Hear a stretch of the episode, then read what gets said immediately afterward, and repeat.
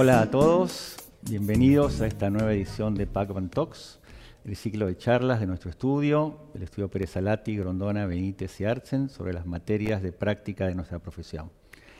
Eh, esperamos antes que nada que todos ustedes y sus familias y sus amigos se encuentren muy bien y les damos muchas gracias por acompañarnos, eh, tanto los que nos están escuchando en vivo como los que nos reciben a través del podcast. Eh, en esta ocasión estamos acá presentes eh, y me acompañan Facundo Fernández Santos y Matías Corte, dos consejeros del estudio e integrantes del Departamento de Derecho Tributario de PACBAN, y quien les habla, Guillermo Quiñoa, socio del estudio y a cargo del Departamento de Derecho Inmobiliario.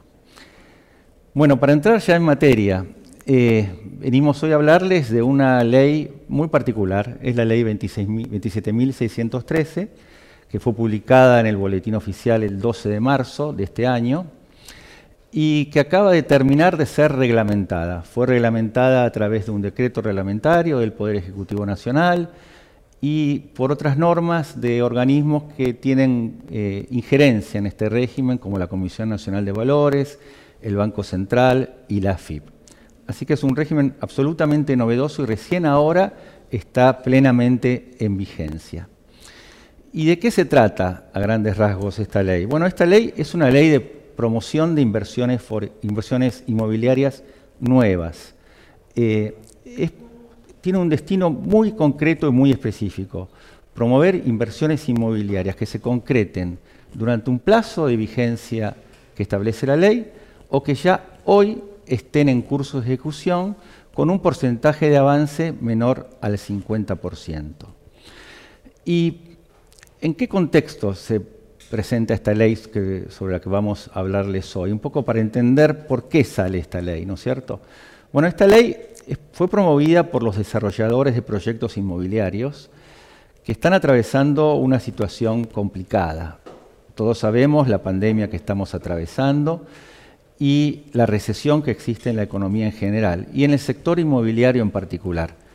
Por ejemplo, eh, la cantidad de escrituras otorgadas el año pasado en la ciudad de Buenos Aires, según estadísticas del Colegio de Escribanos de la ciudad de Buenos Aires, fue holgadamente inferior a las de años anteriores, eh, menos del 50%.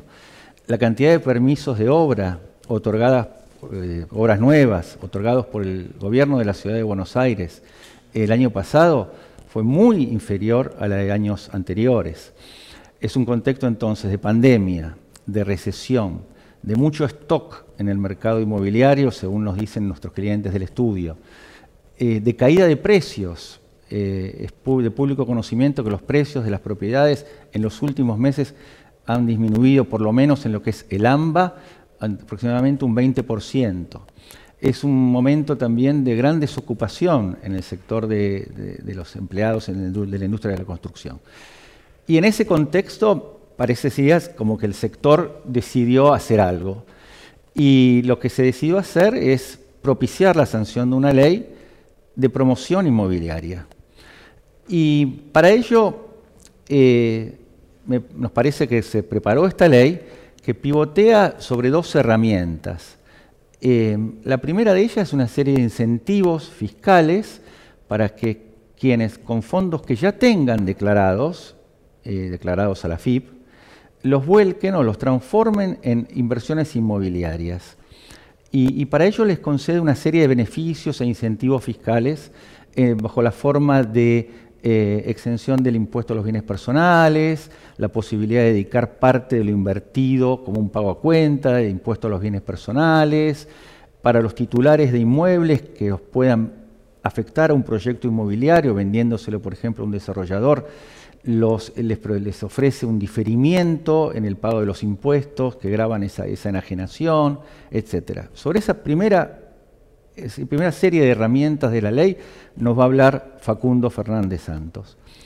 Y el segundo set de herramientas de la ley es el denominado blanqueo. La ley le da otro nombre, un poquito con un eufemismo, pero comúnmente conocido en, los medios y en la opinión pública como el blanqueo. Eh, un blanqueo más. Eh, estaba leyendo que desde que volvimos a la democracia en el año 83, se han sancionado seis blanqueos, además de innumerable cantidad de moratorias y planes de facilidades.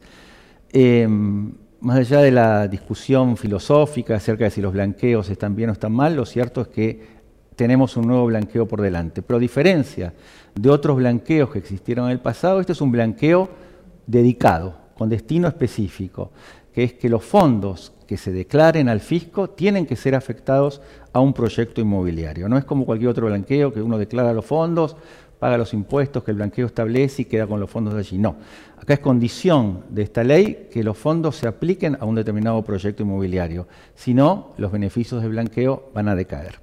Sobre este tema de blanqueo nos va a hablar Matías Cortes seguramente con mucha más profundidad.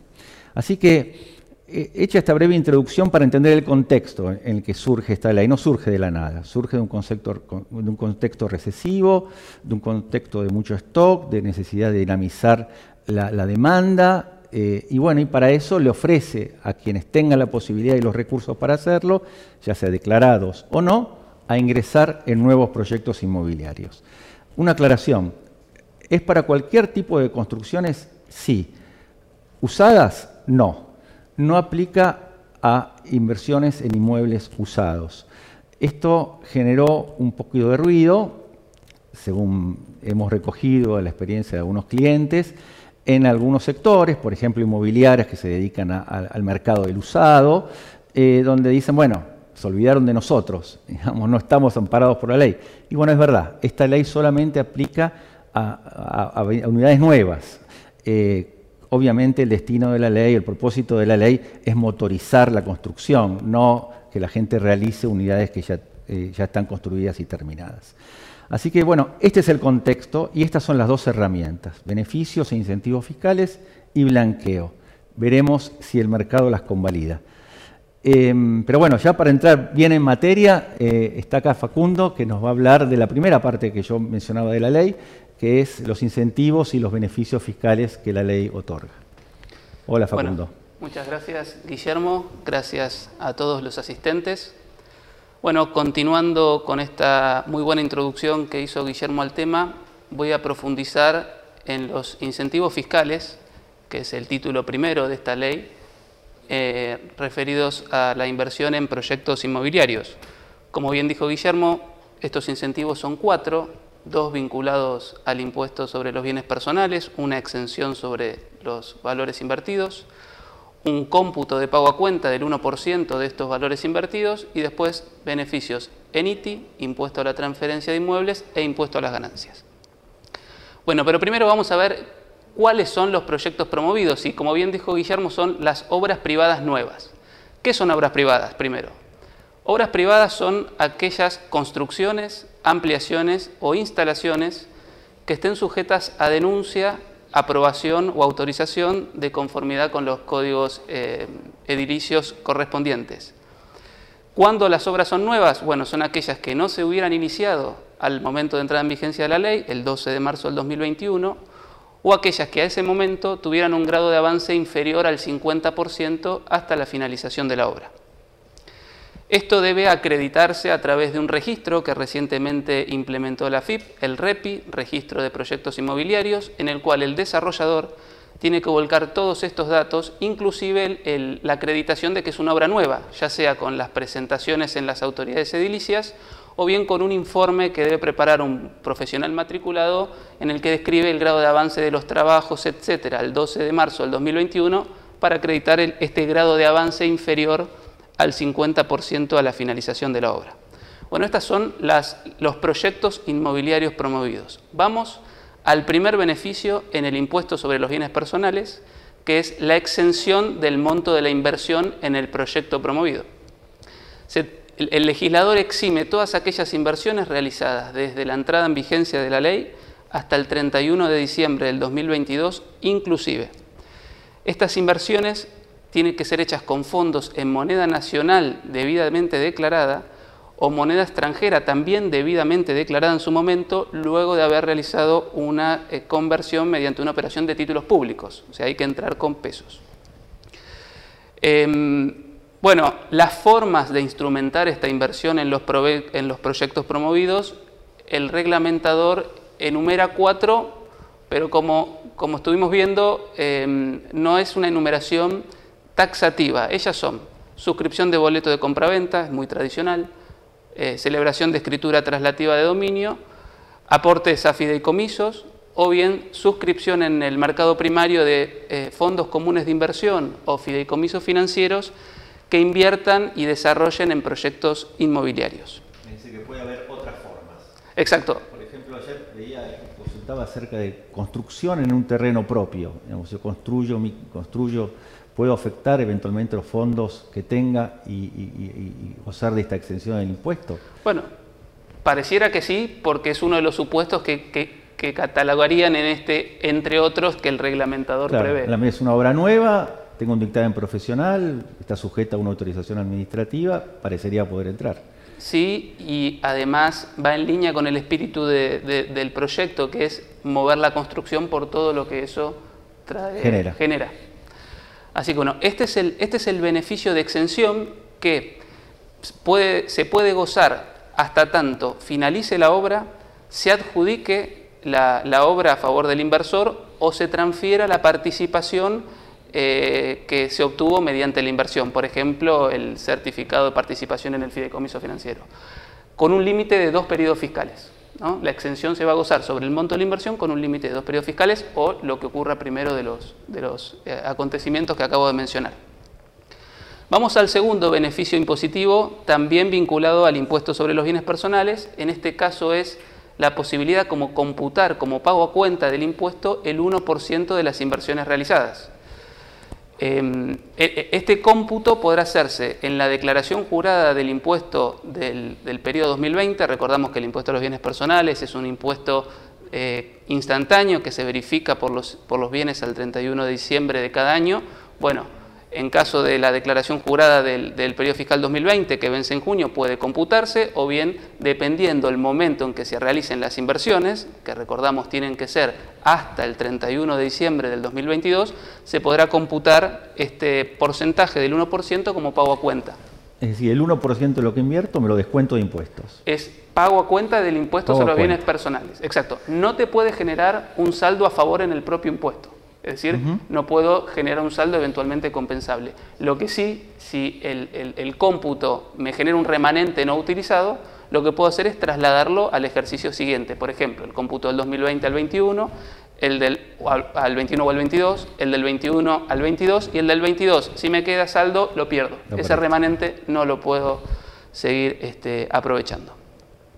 Estos son los dos beneficios del régimen eh, vinculados al impuesto sobre los bienes personales. Como dijo Guillermo en la introducción, el régimen también prevé beneficios en el ITI y en el impuesto a las ganancias.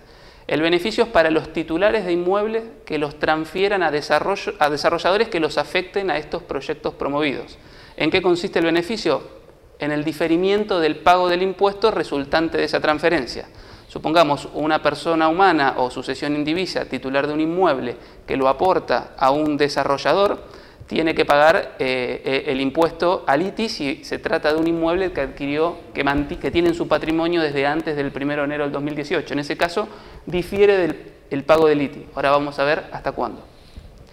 Y en el caso del impuesto a las ganancias, ya sea una empresa, un sujeto de empresa titular de un inmueble, o una persona humana que lo hubiera adquirido luego del 1 de enero del 2018, también lo difiere hasta algunos de los hitos que vamos a mencionar y que son cuatro el momento del, cobro de la prestación por la transferencia, el momento de finalización de la obra, el momento de transferencia de la, participación que se hubiera recibido como contraprestación. Supongamos, yo transfiero un inmueble, me lo pagan con, no certificados de participación, acciones, lo que fuera, recién pago cuando transfiero eso que recibí como pago de precio. Y por último, y algo que es muy usual en el mercado, en el momento en que me adjudiquen la unidad funcional. Supongamos una empresa que tiene un terreno, lo aporta a un desarrollador y le paga por ese terreno con la adjudicación de unidades funcionales. Bueno, el pago del impuesto a las ganancias en ese caso se difiere hasta ese momento. Ahí es donde se nota la mano del sector privado en la redacción de la ley, porque esta es una situación muy común eh, desde siempre y más ahora en que uno entrega eh, un terreno a cambio de unidades futuras. ¿no? Exacto. Entonces esto, este, este, beneficio te da la posibilidad de diferir el impuesto que se aplique, ya sea el ITI o el impuesto a las ganancias, para ese momento. Exacto, exacto. Y, esto es muy importante también lo que decía Guillermo con el segundo beneficio eh, vinculado al impuesto a las ganancias, cuarto beneficio del régimen, que es que en esta transferencia del inmueble que, genere potencialmente impuesto a las ganancias, la ley permite actualizar el costo de adquisición para quien transmite por el, por el IPC. ¿Sabe?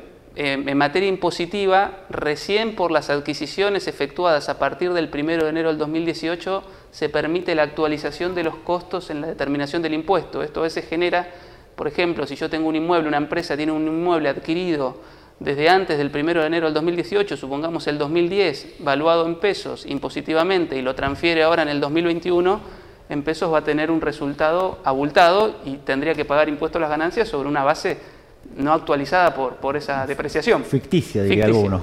Exactamente, ficticia. Bueno, como incentivo la ley permite actualizar el costo este, por, por el índice del IPC eh, o el que resulte aplicable al momento de que corresponde hacer la actualización, porque quizá en el 2002 no estaba vigente el IPC y era otro el índice de actualización. ¿Cuáles son los requisitos para que operen estos beneficios en ITI y en ganancias? Bueno, básicamente dos. Primero, que la transferencia se haga desde la fecha de entrada en vigencia de la ley hasta el 31 de diciembre del 2022. Segundo, que el desarrollador inicie la, obra eh, no más allá de dos años a partir de la transferencia del inmueble a su favor. Así que bueno, estos son los cuatro eh, incentivos fiscales que el legislador previó para incentivar la construcción, para tratar de revertir la situación que Guillermo mencionó y describió en la introducción. Y bueno, también se complementó con un régimen de blanqueo, normalización, que va a ser el que ahora va a profundizar eh, Matías. Claro, exacto como les decíamos al comienzo. El, primero, el primer set de herramientas son estos incentivos fiscales que Facundo nos acaba de contar y de explicar. El segundo está dado por el, llamado blanqueo, ¿no, Matías? Un blanqueo más en la Argentina. Un blanqueo más, gracias Guillermo. Bueno, este blanqueo se lo hizo denominar amigablemente una normalización, es un blanqueo pero como anticipaba vos, es un blanqueo especial en el sentido de que los fondos que se, eh, se blanqueen a través de este régimen tendrán que tener un destino específico, que es alguno de los proyectos inmobiliarios que intenta ser promovidos, conforme lo explicaba recién Facu. Esto, este destino de los fondos es una condición esencial para el blanqueo, en el sentido de que si se ingresara al, régimen pero no se aplicaran los fondos con este destino, lo que se pierden son todos los beneficios asociados estrictamente con el blanqueo. Ahora bien, justamente en función de este, de este destino es que la norma lo que hizo fue limitar cuáles son los bienes que pueden ser objeto de este blanqueo y lo limitó a todo lo que son eh, a lo que es moneda, moneda nacional, moneda extranjera, moneda ubicada en el país y también divisa eh, ubicada o radicada en, en, el exterior. Es decir, es un blanqueo para dinero. Si, si uno tiene otros bienes, ya en la Argentina o el exterior, que no sean dinero no son objeto de este blanqueo, no los puede blanquear por acá. Claro, no son objeto de blanqueo, o sea, no puede canalizar esos bienes eh, a alguna de las inversiones, sí lo que podrá hacer ese sujeto es realizar esos bienes eh, por fuera del blanqueo y luego sí obviamente canalizar los fondos a alguno de los proyectos inmobiliarios que, que explicara Facundo. Bueno, ¿quiénes son los sujetos que pueden ingresar a este blanqueo? Bueno, hay un concepto amplio, los sujetos son personas físicas, eh, asociaciones indivisas, sujetos empresa, que sean residentes argentinos a la fecha de entrada en, la, eh, a la fecha de entrada en vigencia de la norma. En lo que hace a los bienes, la exigencia es que sean, obviamente, bienes no declarados a esta misma fecha de entrada en vigencia de la ley. Y también lo que hace el, régimen es establecer una condición especial para todos aquellos bienes radicados en el exterior. Lo que se exige en esto es que sean bienes radicados en países que cumplan la normativa vigente o recomendaciones en materia de prevención eh, de lavado de, activos. Justamente también a, los efectos de promover algún, algún origen sospechoso de fondos, lo que se hace es establecer una exclusión especial para fondos radicados en el exterior, que tiene que ver con todos aquellos eh, fondos radicados en países que el GAFI considere no cooperantes o de alto riesgo. Estos fondos quedarán directamente excluidos, del régimen. Es decir, la, legislación en materia de prevención del lavado de dinero, financiación del terrorismo, eso continúa siendo plenamente aplicable. Continúa siendo, exactamente. Y además, una cosa que hay que tener muy en cuenta es que em, el blanqueo, al igual que los blanqueos anteriores, no obligan a declarar eh, el origen de los fondos ni la fecha de adquisición de la, tenencia de, divisa. Ahora bien, este origen de los fondos alguna vez generó alguna confusión respecto a qué se entiende por origen de los fondos. Bueno, es un concepto netamente fiscal, el que puede no informarse, que tiene que ver con cuál es la actividad que generó estos fondos que hoy pretenden ser exteriorizados. Entonces tenemos, por un lado, omisión de la obligación de declarar origen de los fondos, pero por otro lado, todos los, todos los organismos conservan todas sus facultades y sus obligaciones principalmente en materia de información de la ley de prevención de, lavado. ¿Está bien? Bueno, eso es respecto un poco a bueno, cuáles, eh, cuáles son los bienes. Y ahora el otro tema muy importante es que como todo blanqueo, obviamente tiene, este blanqueo también tiene un precio. Eh, tiene un precio que está establecido en función estrictamente de cuál es el momento en el cual se ingresa el blanqueo, justamente con el propósito que explicaron recién Facundo y Guillermo de que los fondos frescos ingresen a, los proyectos de inversión lo más rápidamente posible. Eh, y en lo que es a la base imponible, eh, este, bueno, este precio perdón, es un impuesto especial, y en lo que es a la base imponible será la tenencia eh, la tenencia de moneda valuada al tipo de cambio oficial. Se toma el tipo de cambio del momento imponible, que es el momento en el cual los fondos tendrán que ser ingresados a una cuenta especial que tendrá que ser eh, abierta al efecto y sobre la cual vamos a hablar un poco más adelante. Es decir, los fondos llegan a una cuenta bancaria en la Argentina, el momento en que llegan se determina la base imponible conforme al tipo de cambio del Banco Nación. Se paga el impuesto en pesos, por supuesto. El impuesto es en pesos y al tipo de cambio oficial. Que esto después, como vamos a aplicar, eh, va a implicar una ventaja. Ahora bien, em, en lo que es las alícuotas, tiene un sistema escalonado de alícuotas teniendo en cuenta el momento en el cual se realiza la, exteriorización, justamente con este objetivo de, acelerar eh, el fondeo de los proyectos inmobiliarios. Y, y, este impuesto, lo que la norma establece expresamente es que no podrá ser deducible el impuesto a las ganancias, tampoco podrá ser computable como pago a cuenta, y sí se hace una aclaración de que el impuesto no podrá ser cancelado con fondos blanqueados. Es decir, la persona que ingrese en el blanqueo tendrá que tener fondos declarados previamente para poder afrontar el pago de este impuesto. ¿Y las alícuotas cuántos son, Matías? Las alícuotas es un sistema clonado, son el 5% entre el día 1 y el 60, eh, el 10% entre el día 61 y el día 90, y del 20% entre el día 91 y el día 120. Así los, que, quieran entrar tienen que entrar rápido para pagar Rápido, exacto. tu pregunta me voy a aclarar una cosa. El plazo de vigencia del, blanqueo es de 120 días y empezó a correr al momento de entrada en vigencia de la ley. El 12 de marzo. El 12 de marzo, por lo tanto, teniendo en cuenta que del día 1 a 60 es cuando se tendría que poder ingresar para aprovechar la alícuota más reducida, vemos que ya los plazos están corriendo y bueno, y el mercado un poco reaccionó a que en realidad el beneficio parecía que se licuaba con la pérdida de tiempo, que la FIP tardó un poco y la CNB en sacar las normas. Pero bueno, habrá que ver qué pasa con los plazos. Claro. Em, bueno, entonces, ¿cómo se realiza este blanqueo? Bueno, este blanqueo eh, se realiza a través del depósito de los fondos en una cuenta especial, que deberá ser abierta en algunas de las entidades eh, habilitadas al efecto. Y luego eh, la norma permite, teniendo en cuenta que el destino final de los fondos van a ser necesariamente alguno de los proyectos inmobiliarios promovidos, transitoriamente la norma ahí abre un abanico de opciones, eh, teniendo en cuenta que, bueno, que la decisión de en qué proyecto invertir eh, podría demorarse. Las opciones son las siguientes. La primera opción es conservarlos en la cuenta, entonces ingreso peso dólar y los hasta que tenga el destino final del proyecto inmobiliario. También se pueden liquidar los la divisa en el mercado único y libre de cambios y la otra opción, establece el decreto reglamentario y la ley, es que por una única vez se podrán adquirir eh, títulos públicos nacionales, los cuales siempre deberán liquidarse en pesos y el resultado de la liquidación de esos títulos necesariamente deberá ir en su totalidad a eh, los proyectos inmobiliarios. La RG que sacó la FIP en los últimos días está bastante orientada justamente a lo que es la trazabilidad de los fondos, ¿está bien? O sea, la, FIP está intentando establecer un sistema de control para poder controlar que efectivamente los fondos liquidados vayan destinados a algunos de los proyectos inmobiliarios promovidos. Es decir, que si yo traigo divisas, dólares, los deposito en esta cuenta especial abierta y regulada por el Banco Central, eh, los puedo mantener en esa moneda o los puedo convertir a pesos a través de este mecanismo de compra de títulos y venta por pesos, que si es local es lo que se llama el dólar bolsa o dólar MEP, que te arroja un tipo de cambio muy superior a aquel que vas a considerar para pagar el impuesto.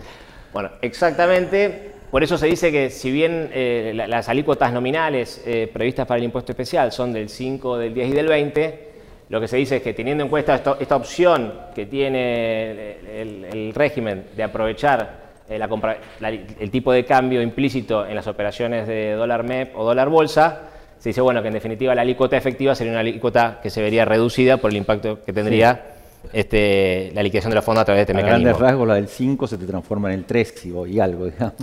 exactamente. Siempre, a ver, este beneficio adicional, en realidad, cuanto antes ingreses en el régimen, en definitiva, mejor. Claro. ¿Está bien? Una duda también, Guillermo, esto que, se daba con el tema de, este tipo de, la operación esta de compraventa de títulos públicos, es que el decreto reglamentario, cuando establece esta opción, dice que será por una única vez. Como que esta operación de títulos la puedes hacer por una única vez. Por una única vez, exactamente. Entonces, la duda, lo que el sector inmobiliario un poco reaccionó a esta, a esta disposición es que teniendo en cuenta que hay muchos proyectos inmobiliarios que admiten la cancelación en pesos eh, y en cuotas. Claro. Por ejemplo, una inversión en pozo, con un boleto que pagás en, dos años 24 cuotas. Exactamente. O un fideicomiso al costo que también tenés que ir haciendo aportes al fideicomiso periódicos. Digamos. Exacto. O sea, entonces son, son proyectos que están pensados justamente para poder ir, eh, que estén a través de cuotas, haciendo la cancelación del precio. Sí. Entonces la duda es, si el decreto establece que la operación con títulos públicos la puedo hacer por única, una única vez, y que teniendo en cuenta que si entro en moneda extranjera, conforme las normas de la SNB, los títulos se liquidan en el plazo de cinco días, la duda es, ¿puedo ir cancelando, puedo ir, perdón, utilizando la operatoria esta de, de compraventa de títulos públicos a medida que necesite fondeo para la actividad de inversión? ¿O lo tengo que hacer todo en una única vez y los fondos tengo que ver cómo hago para destinarlos si el régimen está previsto para un pago en cuotas. Claro, ¿qué hago con los fondos que los convertí a pesos? ¿Qué hago con los fondos? Esto más que un, no lo vemos como un defecto del régimen, sino que nos parece que es algo que necesita que todavía sea aclarado. ¿Está bien? El régimen todavía está, en este sentido, en las cosas más prácticas, está muy, está muy en marcha, o sea, se están haciendo los últimos ajustes. No creemos, teniendo en cuenta, es la realidad del sector inmobiliario, la, la posibilidad de pagar en cuotas y en pesos, no creemos que no se aclare esto en el sentido para que se pueda hacer uso de la opción. Claro. ¿Está bien? Bueno, Em, y el otro tema, como todo blanqueo, es el tema de los beneficios. Eh, bueno, en definitiva son beneficios específicamente asociados al blanqueo.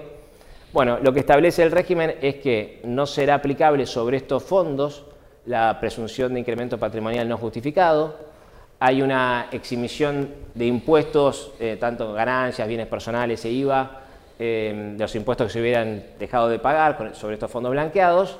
Obviamente, como todo blanqueo, se establece una relación eh, cuantitativa entre los fondos blanqueados y, el, alcance de este beneficio. Y después lo que existe es una eh, extinción de las acciones eh, administrativas y judiciales, tanto penales, penales, tributarias, aduaneras, cambiarias, bueno, se extingue todo. El decreto aclaró que la liberación de las acciones no solamente son las acciones no iniciadas, sino que además las acciones actualmente en trámites también quedarían extinguidas en la medida que el sujeto aproveche eh, el blanqueo.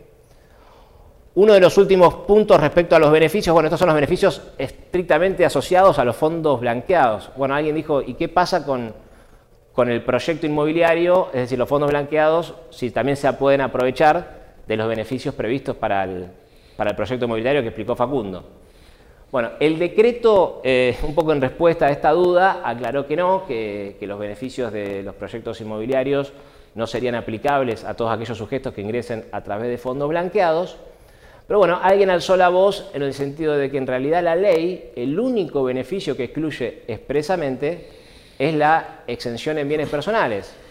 Entonces alguien dijo, bueno, si no podría interpretarse como que la intención del legislador fue excluir a los fondos blanqueados única y exclusivamente de ese beneficio y teniendo en cuenta además, recordamos que el blanqueo, el propósito por el cual uno ingresa al blanqueo es promover y, sería, y fondear los proyectos de inversión. Este tema está abierto, el decreto dijo que no son aplicables, entendemos que podría ser eventualmente revisable. La realidad es que es un blanqueo, es un blanqueo interesante, para aprovecharlo rápido, eh, entendemos que eh, está atado de la mano de lo que son los, proyectos de inversión. Y bueno, eh, entendemos que la FIP y la, la se han apurado ahora a reglamentarlo y la idea es que la gente pueda ingresar lo antes posible aprovechando de la alícuota reducida que por, por el momento sigue, sigue vigente. Bueno, gracias Mati. Sí, efectivamente, como creo que lo dijimos al comienzo, puede haber mil razones para, para no concretar un proyecto de inversión inmobiliaria hoy. Eh, la situación general, el contexto mundial, la pandemia, etcétera, pero también puede haber el, ver el medio vaso lleno, digamos, ¿no? ver el medio vaso lleno significa, bueno, quizás es un momento para aprovechar, para entrar en el mercado inmobiliario con precios más deprimidos, conforme lo, lo que vamos recogiendo de nuestros clientes, con proyectos interesantes que se están lanzando, algunos que se van a lanzar para aprovechar este blanqueo, otros que ya están en construcción, pero tienen un grado de avance menor al 50%. Y como decíamos también, eh, me parece que la ley y la reglamentación se ocupó de ir tocando los temas prácticos. Eh, me parece que eso es lo, bueno de este régimen, que, fue tocando los temas, el tema de, operaciones con títulos que decía Matías, la posibilidad de que haya eh, muchas opciones, ya sea con la compra de inmuebles, inversión en fideicomisos, inversión en fondos comunes de inversión, es decir, no, es, una norma abstracta, sino que es una, norma que recoge la realidad del mercado en el cual trabajamos día a día acá en el estudio. Veremos cómo la recibe el mercado, digamos, cómo, si realmente esto tiene un impacto o no, y para lo cual nos parece, como vos anticipabas Matías también, que es fundamental que se prorroguen los plazos, porque tengo la sensación que recién ahora últimamente se está hablando más de, esta ley, de los beneficios que otorga, tanto para los que tengan fondos ya declarados como para los que decidan declararlos. Em, y ya pasaron 45 días desde la entrada en vigencia, 45 de los primeros 60 días de la alícuota reducida, eh, por lo tanto parece imperioso y probablemente así ocurra que el Poder Ejecutivo prorrogue estos plazos, para lo cual la ley le, incluye expresamente facultades para que así lo haga. Así que bueno, eh, a, grandes rasgos, este es un, pantallazo sobre los beneficios de esta ley de promoción de, proyectos inmobiliarios. Y, vamos a ver ahora si tenemos una primera pregunta que dice, eh, ¿qué significa en términos prácticos la posibilidad de actualizar el costo computable en el impuesto a las ganancias en el caso de transferencia de inmuebles a desarrolladores inmobiliarios de proyectos promovidos. Esto me parece que es para, para vos, Facu.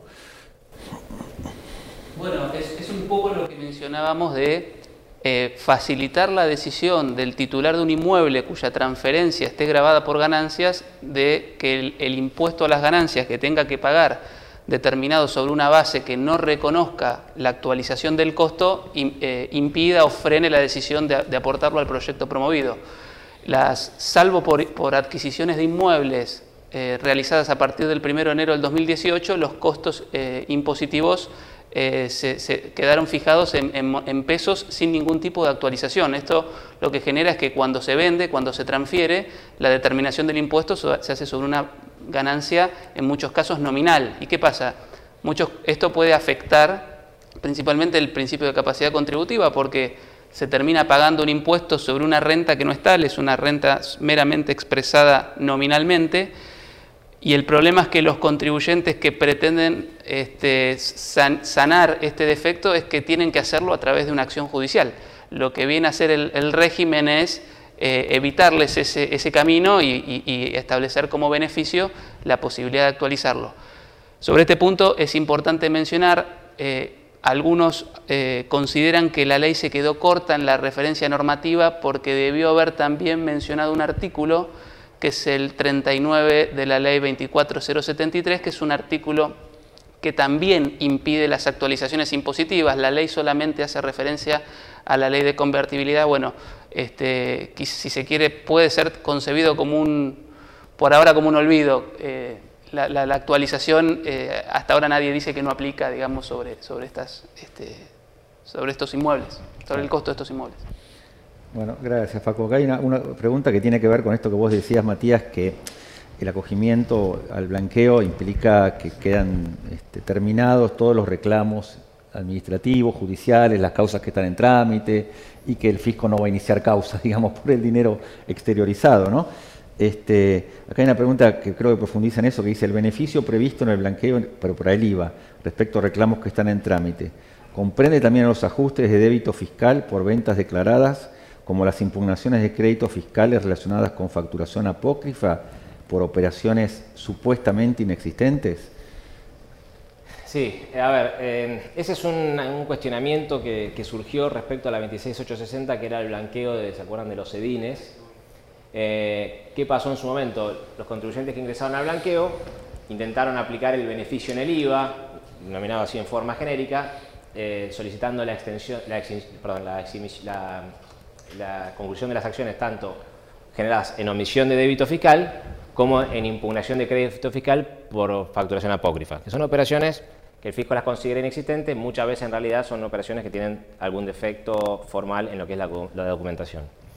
En su momento el fisco cuestionó que el beneficio en el IVA eh, aplicara también a los ajustes de impugnación de crédito fiscal eh, originados en facturación supuestamente apócrifa, porque lo que la FIP decía es, no tiene ninguna relación eh, este tipo de ajustes, no podría tenerla materialmente con lo que son fondos exteriorizados. En definitiva, un ajuste de crédito fiscal por, facturación apócrifa no implica una salida de fondos, eh, a diferencia de lo que sí sucede con lo que son los ajustes por ventas omitidas. Esto generó una discusión judicial en distintas, que tramitó distintas instancias, hasta que el año pasado la Corte, en una causa Coparoni, cerró definitivamente el tema en favor de los contribuyentes y, el razonamiento fue el siguiente, fue en realidad la, ley no efectúa una, discriminación a los efectos del beneficio, por lo tanto, si el legislador no efectuó la discriminación y sí lo hizo con otras cuestiones que consideró expresamente que debían quedar excluidas del alcance del beneficio del blanqueo, lo que la Corte dijo fue, bueno, siguiendo este mismo razonamiento, entendemos que cuando no se hizo la distinción fue porque pretendió que quedaran beneficiados los ajustes tanto de débito como de crédito fiscal. Ahora bien, la duda sería, ¿qué tan aplicable es ese antecedente de la Corte al nuevo régimen? Bueno, la realidad es que la ley que establecía el beneficio en IVA en el blanqueo de los edines es exactamente, en, lo que hace al beneficio del IVA, es, el texto es exactamente idéntico al texto de la ley actual. Por lo tanto, razonablemente es esperable que, dado que el pronunciamiento de la Corte tiene menos de un año, dado que fue un pronunciamiento de la Corte con su actual integración, es esperable que la realidad que no haya nuevos conflictos sobre este tema teniendo en cuenta que la Corte en definitiva ya se pronunció diciendo que el, beneficio alcanza los dos tipos de ajuste eh, en el IVA. Bueno, muchas gracias Mati. Em, no tenemos más preguntas por ahora por el chat, así que vamos terminando esta charla. Em, les agradecemos muchísimo a todos los que nos están viendo en vivo, eh, también a los que nos escuchan por el podcast. y bueno, esperamos verlos pronto. Quedamos a disposición de ustedes para cualquier duda o inquietud por este tema u otros temas. Eh, y bueno, les deseamos que se cuiden y que todos estén muy bien y que nos sigan en próximas ediciones de Pan Talks a partir de la semana que viene. Un abrazo a todos y saludos.